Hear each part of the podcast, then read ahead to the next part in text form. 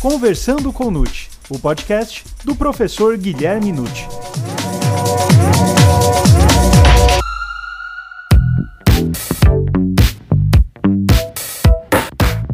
Olá, sejam muito bem-vindos a mais um episódio do Conversando com Nute. Você sabe qual o conceito de personalidade para fins penais? Por que é tão difícil ao magistrado avaliar a personalidade do réu? O que se pode dizer acerca da conduta social? Meu nome é Gustavo Rodrigues e essas e outras questões serão respondidas agora, pois está começando o Conversando com Nuti, o podcast do professor Guilherme Nuti.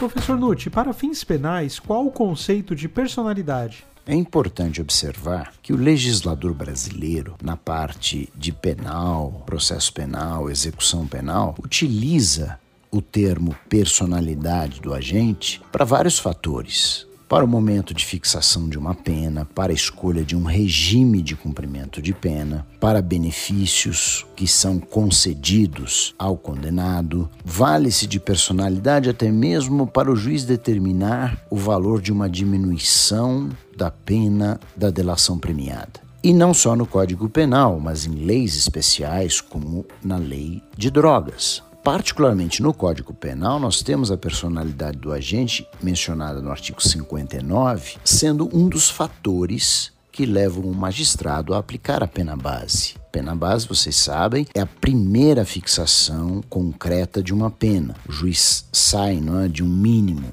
por exemplo, de seis anos a um máximo de dez, então ele tem que escolher qual é a primeira fixação. É? Então, vou escolher seis, sete, oito, nove ou dez. Então, essa escolha, a primeira é feita com base no artigo 59, a chamada pena base. Personalidade é o conjunto de caracteres exclusivos de uma pessoa, parte herdada, parte adquirida, de forma que a personalidade não é estanque, ela não é paralisada, congelada, ela é modificável com o tempo, não é? ela tem a sua parte adquirida no contato da pessoa com o seu meio social. É um modo de ser, não é de uma pessoa. Você diz, o indivíduo é calmo ou é agressivo. Aí você já tem um fator de personalidade. A calma como hábito e a agressividade como hábito. É assim que esta pessoa se comporta onde ela vive. Então, temos também que perceber que ela se vincula a muitas das coisas que as pessoas fazem.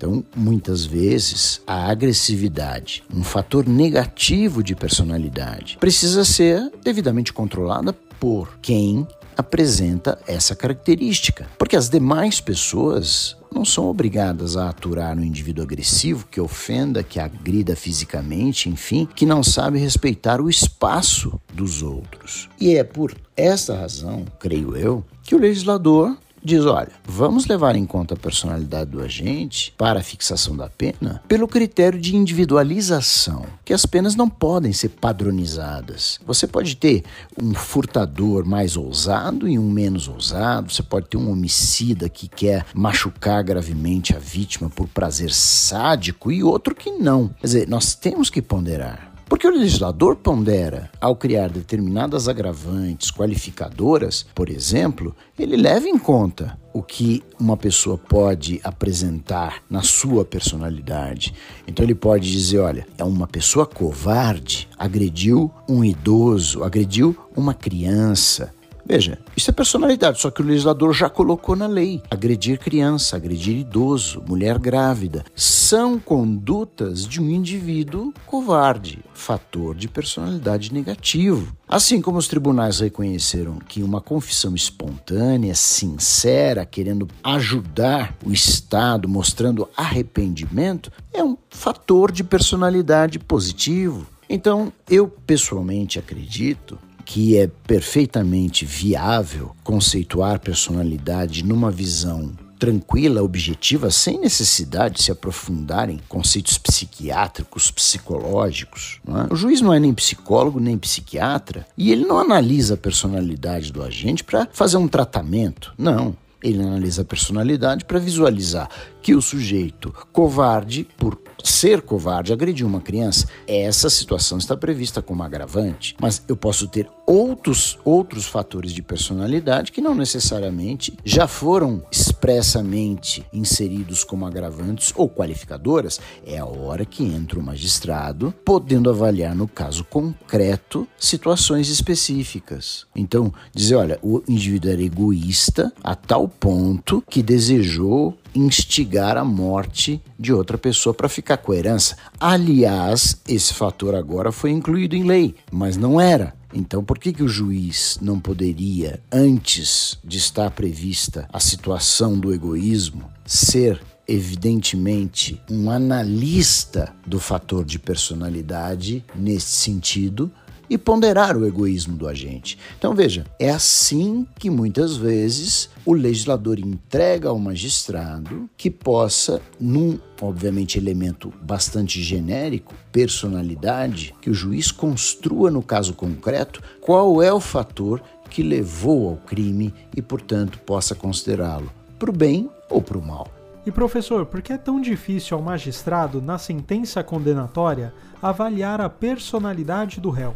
Eu diria que por alguns fatores. Um primeiro fator que a gente encontra não é, em julgados de vários tribunais brasileiros é uma posição fechada de alguns juízes, dizendo: ah, juiz não é psicólogo, eu não entendo de personalidade, portanto eu não vou mensurar a personalidade de ninguém. Então é fechar uma porta que o legislativo não fechou. Ele abriu essa oportunidade ao magistrado para que ele, em termos leigos, evidente, pondere o modo de ser de uma pessoa que a leva ao crime. Agora, naturalmente, um outro fator é as partes não produzirem prova nesse sentido. Então, muitas vezes a gente visualiza um processo em que as partes querem debater o fato em si. Então, fulano matou ou não matou? Fulano roubou ou não roubou? Ora, é preciso que órgão acusatório e defesa façam prova de uma personalidade positiva ou negativa, conforme os interesses em jogo, para que o juiz tenha elementos na sentença para avaliar uma personalidade negativa sem nenhuma criação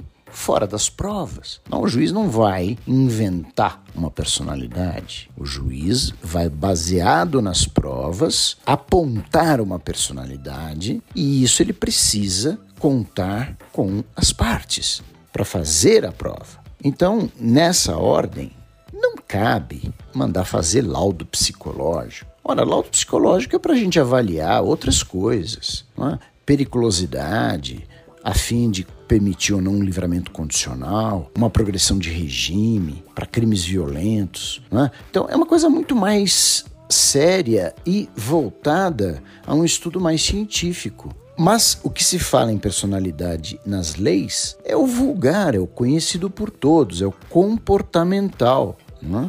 Nós temos inúmeros fatores de personalidade que as pessoas conhecem muito bem. Como você dizer, ah, fulano é bondoso, né? é corajoso, é tolerante, é honesto. Olha, uma pessoa honesta, por exemplo, tida assim comportamentalmente falando por várias testemunhas, pode escorregar um dia e praticar um delito contra o patrimônio. Então, veja, merece uma pena menor do que aquele outro que é desonesto. Não é? É um fator negativo de personalidade, vive dando golpes nas pessoas, até que um dia ele pratica um delito. Então, esse indivíduo merece uma pena maior.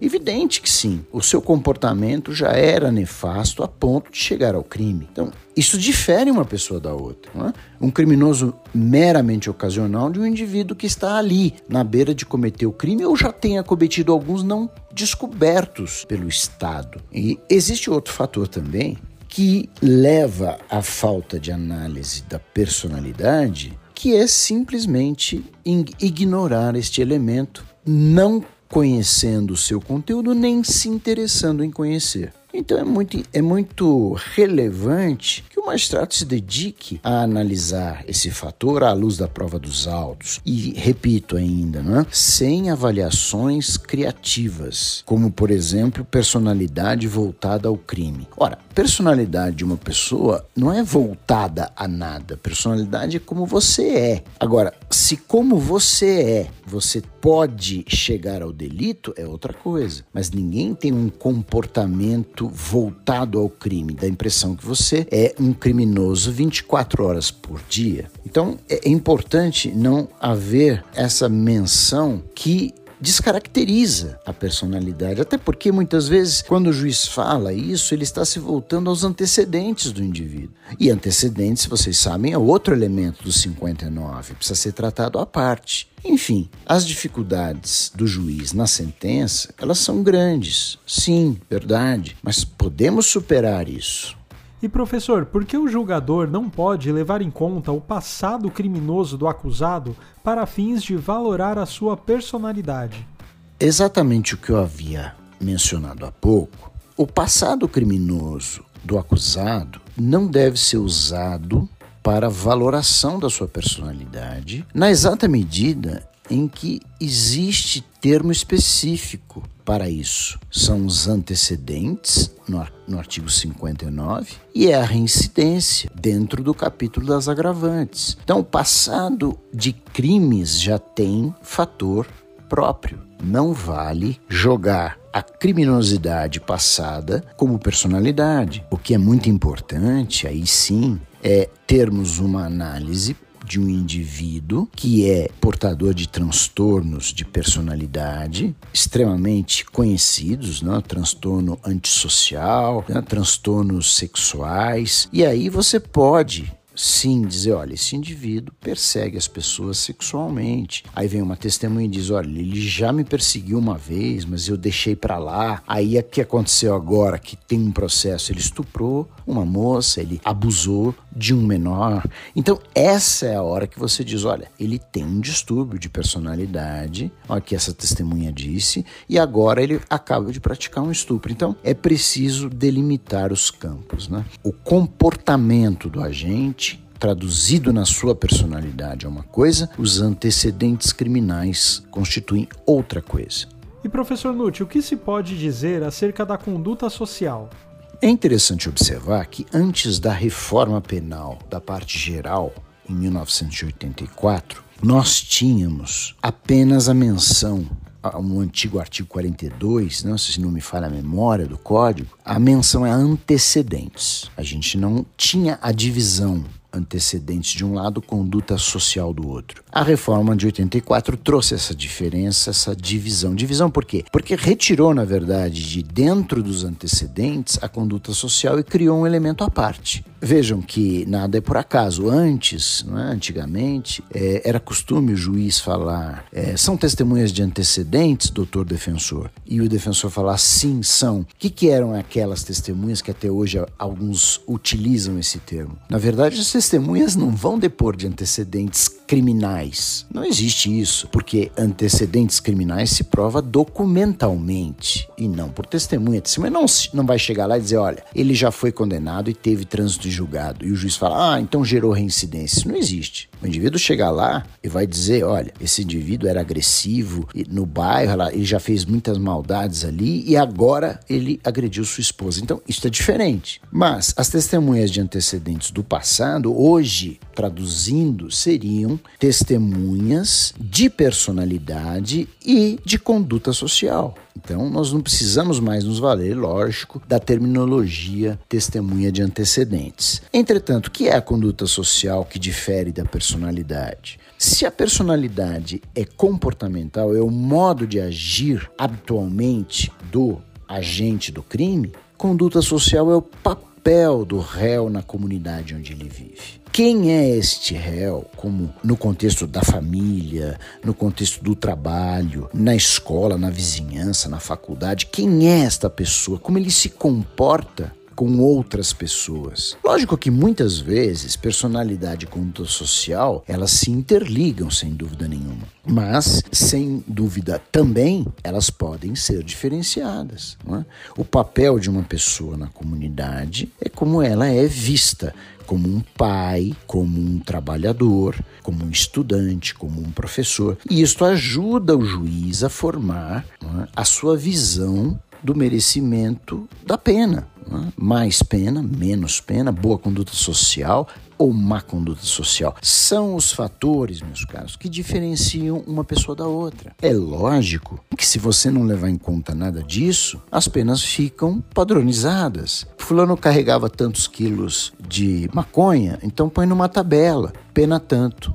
Não precisa juiz. Não é? Por quê? Porque se todos são iguais, só interessa o fato praticado, não haveria necessidade de avaliarmos condutas subjetivas, como é o caso do elemento personalidade, do elemento conduta social. Mesmo assim, mais uma vez, as partes devem apresentar provas ao juiz de uma má conduta social ou de uma boa conduta social para ajudá-lo a decidir.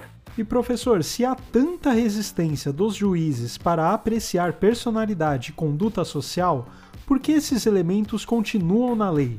Realmente isto é um paradoxo, a meu ver, evidente e até inexplicável.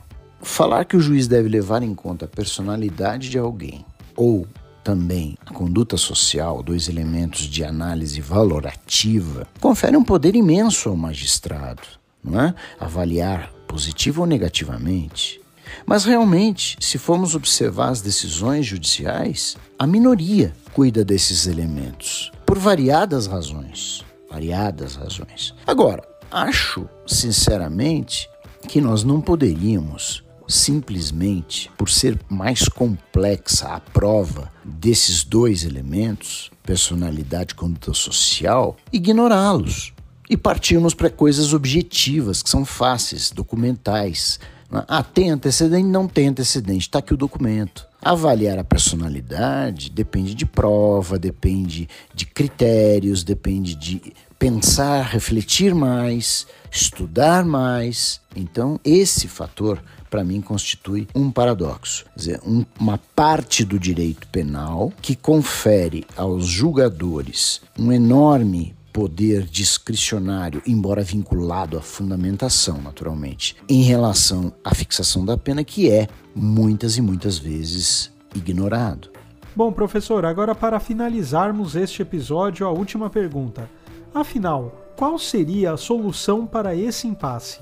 A solução para esse impasse precisa ser realmente analisada com critério, porque não é possível, a meu ver, que o legislador brasileiro inseriu no passado o termo personalidade, o termo conduta social para ser avaliado pelo juiz em vários tópicos. Né? Fixação de pena, de regime, pena alternativa, depois livramento condicional, vai passando por várias sursi, enfim, várias coisas. Não é possível nós termos esses elementos em várias oportunidades, em leis especiais, do passado, do presente e possivelmente do futuro, e o judiciário falar: não ligo para esse elemento, não vou usar. Então nós não estamos aplicando a lei. É isso que me preocupa. Não posso entender que um magistrado diga: juiz não é psicólogo, portanto não vou avaliar a personalidade. Bom, ele está negando vigência à lei. O legislador previu ali personalidade? Qual poder o juiz tem?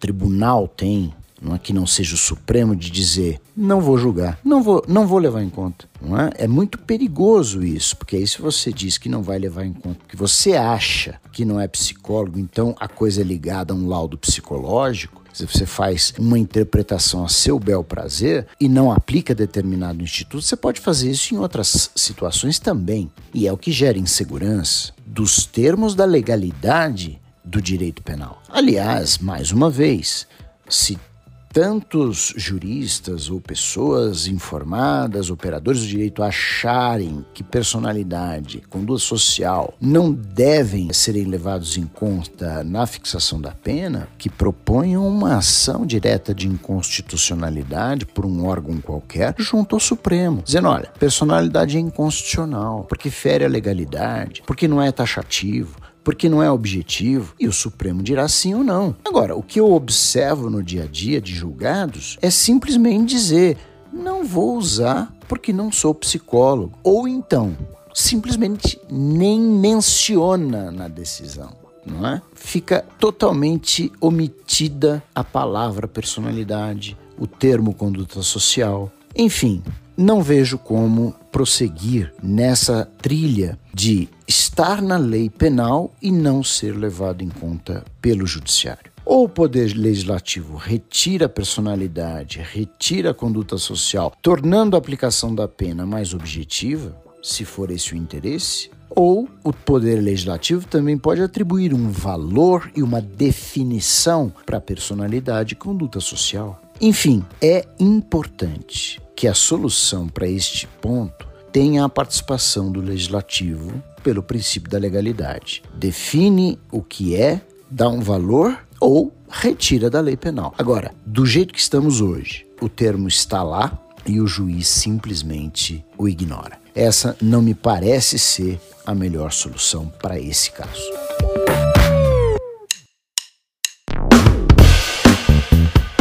E aí, gostou desse episódio? Então divulgue, indique e compartilhe com aqueles seus amigos e colegas que ainda não conhecem os podcasts e podem se interessar pelo tema. E lembre-se que a partir de agora, os episódios do Conversando com Nute são quinzenais. Até mais!